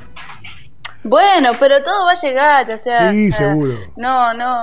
Exacto, o sea, eh, también, eh, o sea, yo apenas logré, me anoté, hice, o sea, es como que no, no sé, logré, logré hacerlo, no, Sí, sí. no sé cómo explicarlo. Sí, lo hiciste, te mandaste, está bárbaro, como corresponde. Está buenísimo. Claro, sí, sí, sí, Escuchame, que- esa es la nueva pregunta que hace para los viajeros, ¿no? ¿Dónde te vacunaste? ¿Te vacunaste? ¿Cómo ¿Dónde fue te la vacunaste? experiencia? Claro, claro, claro. Bueno, y, y- Exactamente. Gaby. No, yo iba a preguntar cuáles son los objetivos que se vienen ahora también. Claro, ¿cuánto, cuánto los hace que están en- ahí en, en México? ¿Ya se instalaron ahí en México o, va- o están en tránsito?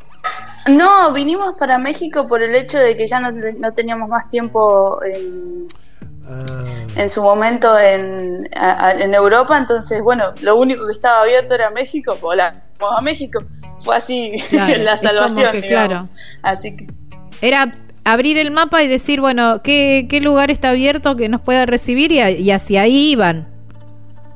Exactamente, o sea, era literal. Pero el tema en esos momentos era que no había algún, una noticia segura. Claro. Porque no había noticias en realidad, o sea, ibas a las embajadas, lo que sea, y nadie te, te daba algo certero. Era ir y probar en las fronteras, este, y así igual seguimos viajando, viajamos por Serbia, hicimos un montón de, de lugares muy bonitos, este, hasta que, bueno, llegamos a Turquía y ahí tuvimos que saltar para estos lados, las motos quedaron por allá, esperando a la siguiente aventura, porque vamos a ir a recuperarla, no sé cuándo, pero la idea es recuperar y seguir dándole la vuelta al mundo. Ah, qué bueno. Qué qué bueno. lindo eso. Vamos a darle la vuelta al mundo, como Sí, dice la canción de, de Calle 13. Bueno, escuchá, y Sí. en, lo- en el recorrido, en los kilómetros, ibas probando la gastronomía regional. Y si así era, ¿cuál es eh, tu ranking de comidas para que nos recomiendes? Ranking de comida. Uh, la mejor.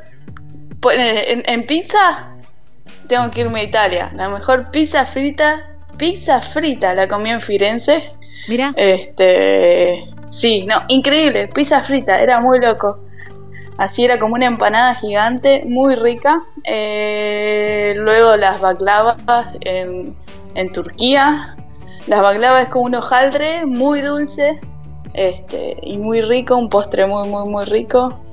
Después hay una comida que probé de los tur de los kurdos, que no me va a salir el nombre, pero porque era imposible de reproducirlo, pero era berenjenas rellenas con, con carne de, de cerdo y hechas en arroz. No, una cosa muy, muy, muy, muy rica que la verdad que nunca me imaginé que iba a probar. Mira. Este, ¿y qué más? Bueno, aquí en México los tacos son muy ricos. Claro, ¿Y, ¿Y llevás el asado? ¿Llevaron el asado nuestro también al mundo? Sí, lo que pasa es que a veces se complica la carne. El corte. Así que yo, exactamente, entonces ya no, no, no, no quiero tener más problemas. Entonces, ¿qué hago? Pastas. Claro. Voy más con el lado de la pasta, voy a lo seguro, digamos, me pongo a amasar y, y ahí, Ah. y ahí quedó bien. Ah, bien. No, no, no, Bien, no es que bien, va y bien. compra el- en, el, en el chino.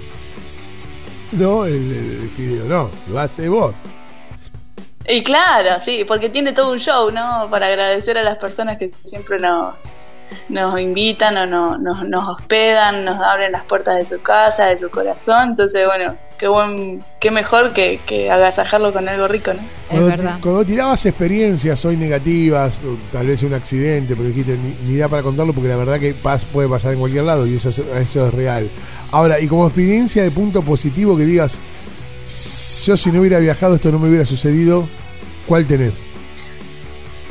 Casi todo.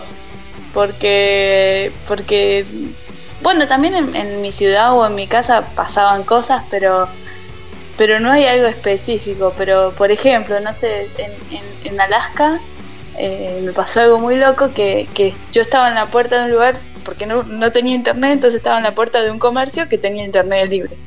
Estaba hablando con la familia o no sé con quién, y aparece una señora y me empieza a hablar en un inglés súper fluido y yo no estaría entendiendo nada de lo que me está diciendo señora porque no hablaba en ese momento Claro. inglés. Y, y la mujer toda desesperada y bueno me, me hizo las señas hasta que venite a mi casa venía a dormir en mi casa que venís de Argentina. No no no venía a mi casa. Y cuando estoy dentro de su casa ya con el traductor internet y todo le digo sí mi moto se llama Filomena wow y la señora abre los ojos muy grandes y me dice, Filomena, así se llamaba mi abuela, dice. Mirá. Y yo le puse, yo le puse a mi moto Filomena porque se llamaba mi bisabuela. Mirá. Qué locura. Entonces, fueron No me va a momentos decir que, que, son parientes, terminaron parientes porque me muero. terminamos casi, pero, pero viste esas cosas que, vos- que son inexplicables y yo creo que si no estaba viajando, o sea, no me pasaba con la intensidad que es, ¿no? Que una No, persona te agarre de la calle y, y te, te- y la noticia, o sea, Te abra termine la siendo puerta, una historia claro. súper linda. Claro. Sí, increíble. Qué, qué lindo. Sí. Em, ¿Cómo? Belén, y si tuvieses así como la máquina del el auto, el auto de el DeLorean, y, tu, y pudieras Sí. volver eh, algún momento eh, del viaje, en algún momento especial, eh, a revivir algo, ¿cuál sería ese lugar o ese momento? Porque a veces no son los, los lugares, sino los instantes, ¿no? Los, el tiempo. Sí. No, volvería, volvería a, a la gente, a las personas, o sea, volvería a ese momento con esas personas, ¿no? Eh, volvería a Guatemala, a la casa de, de mi mamá, mi mamá, eh, la Coti, una señora, una, una persona muy, muy linda, que me, me enseñó muchas cosas y que volvería, no volvería a un lugar, sino a estar con la Coti, por ejemplo. Mirá, qué lindo, ¿no? Wow, Qué lindo. qué lindo. Bueno, tal vez lo Porque, puedas porque el viaje lo hace las personas, ¿no? Tal cual, claro. tal personas cual. que uno se encuentran. No, no es el paisaje o la mejor isla o el lugar, sino que podés estar en el lugar más bonito del mundo, pero si las personas que están a tu alrededor no lo son, deja de ser el lugar más Exacto. bonito. Puede estar en el garage de una casa y con las personas más lindas del mundo y, y eso es, creo, ¿no? Exacto, tal cual. Qué lindo. qué lindo. Bueno, hemos tenido una historia muy linda, Gaby. No sé si te queda algo más este, para preguntarle a, a- Belén y aprovechar también para saludarlo a Tito, ¿no? Que ¿Cómo prepara el Fernet, Tito? Pero bien, bien, bien, está bien ahí con el Fernet. Escuchá, ¿y, y ahí cómo se, se, ¿Se consigue? Se consigue, claro. Sí, sí, por lo general. Bueno, acá en México sí se consigue Fernet. La verdad es que tampoco andamos buscando Fernet por, el, por Claro. todo el mundo, Claro. sino que trato de probar las cosas de, de, de los lugares. Lo que sí, la yerba, eso sí no puede faltar. Claro, mate sí o sí. El mate, el mate es el mate. El A mate. veces lo transformamos en un mate así aguoso, porque ponemos poquita yerba para que no se gaste. Para, en época de pandemia, eh, algunos eh, viajeros secaban, secaban la, la yerba al sol para que durara un poco más. ¿Ustedes eh, ya han implementado esta técnica? No la implementé la de Ajá. secar la yerba, la verdad que no. Lo que sí usamos poquita, entonces hacemos como una especie de, de mate cocido, digamos. Claro. Está bien, bueno, todo Pero- sea para que se... ¿Y, es- y es cara? ¿Cuánto sale el paquete de yerba en México? Eso vamos a empezar a preguntar ahora. Acá en México la yerba no sé cuánto estaba, como 100 pesos el medio kilo. 100 ¿Cuánto? pesos mexicanos, no sé cuál es, 100 pesos mexicanos, ¿Y no en- sé cuál es la conversión, no tengo ¿En ni dólares? idea, hace tantos años. En dólares, 100 pesos mexicanos serían como 5 dólares, ¿no? Claro, más o lo que pasa es que nosotros tenemos un dólar tan caro que... Pará. No, está- 200 dólares, dos, eh, dos Ah, está- mil está- pesos. Sí, sí, está más caro que acá. Ojo, que acá ya no es. No, pero mil pesos. 500 pesos la de medio. 600 pesos la de No te- medio. mire, chicos, hace, yo hace 2012 creo que fue, fui tres veces a, a decir hola, así que no me pregunten ningún precio de Argentina porque no tengo ni No, idea. no, estamos haciendo la conversión. ¿Vos decís que son 5 dólares el kilo o el medio? Me. El medio. El medio, Ah, 5 dólares, son mil pesos. Sí, sí. No, no. ¿Y en Así que- Argentina cuánto sale? Y el, me- no, el, el- medio kilo está 300 pesos ahora. Dos, entre 200 y Bueno. 300 pesos. Bueno, bien. Sí, sí. Sí, Estamos bien. Sí. ponele. Pero Sí. ya estamos Pero pronto a secarla al sol, ¿eh? El sueldo está también en ese precio. Estamos Bueno, así como la vida, ¿no? pronto, pronto a empezar a secarla al sol, cual, cual viajero en pandemia. Para que dure un poco más. Un abrazo gigante. Un abrazo gigante, que tengan buena vida y, y a luchar por los sueños, que es Claro lo que sí, mi amor. Te mandamos un beso grandote. Bye bye. Chao. Abrazo enorme. Divina, Belén, me encantó. Linda historia, ¿eh? Sí, Nació sola y el amor lo divina. encontró en el camino. ¿Viste? ¿Viste? Me gustó, me gustó. Señores, eh, nos quedamos sin tiempo, Gabriela. Bueno, no importa. Muy lindo, muy lindo el programa de todos modos. En siete días acá, eh, en esta radio, en esta frecuencia. ¿Te parece? Dale. Lucas encontramos. edita. Mi nombre es Edgardo Paganini, pero la que se despide es Gabriela Jatón diciendo. Chau, chau. Hasta la próxima semana. Nos encontramos en las rutas.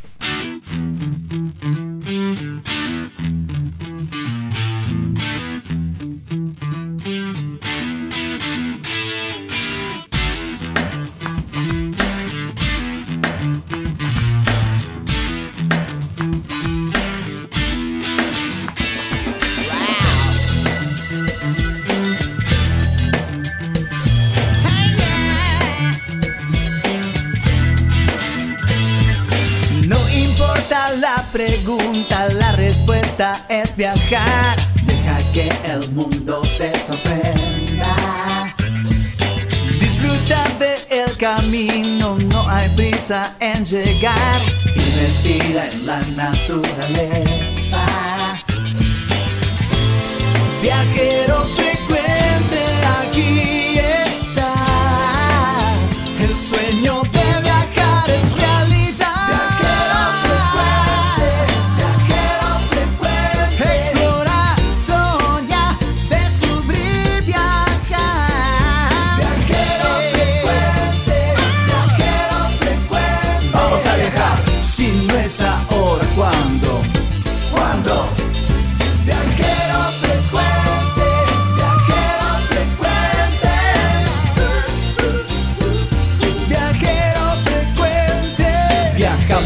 cambiarle la ropa al alma.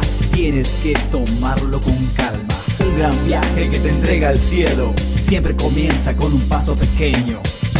A tu sueño, dale, dale vuelo. Y viajero frecuente te dirá que hay de nuevo.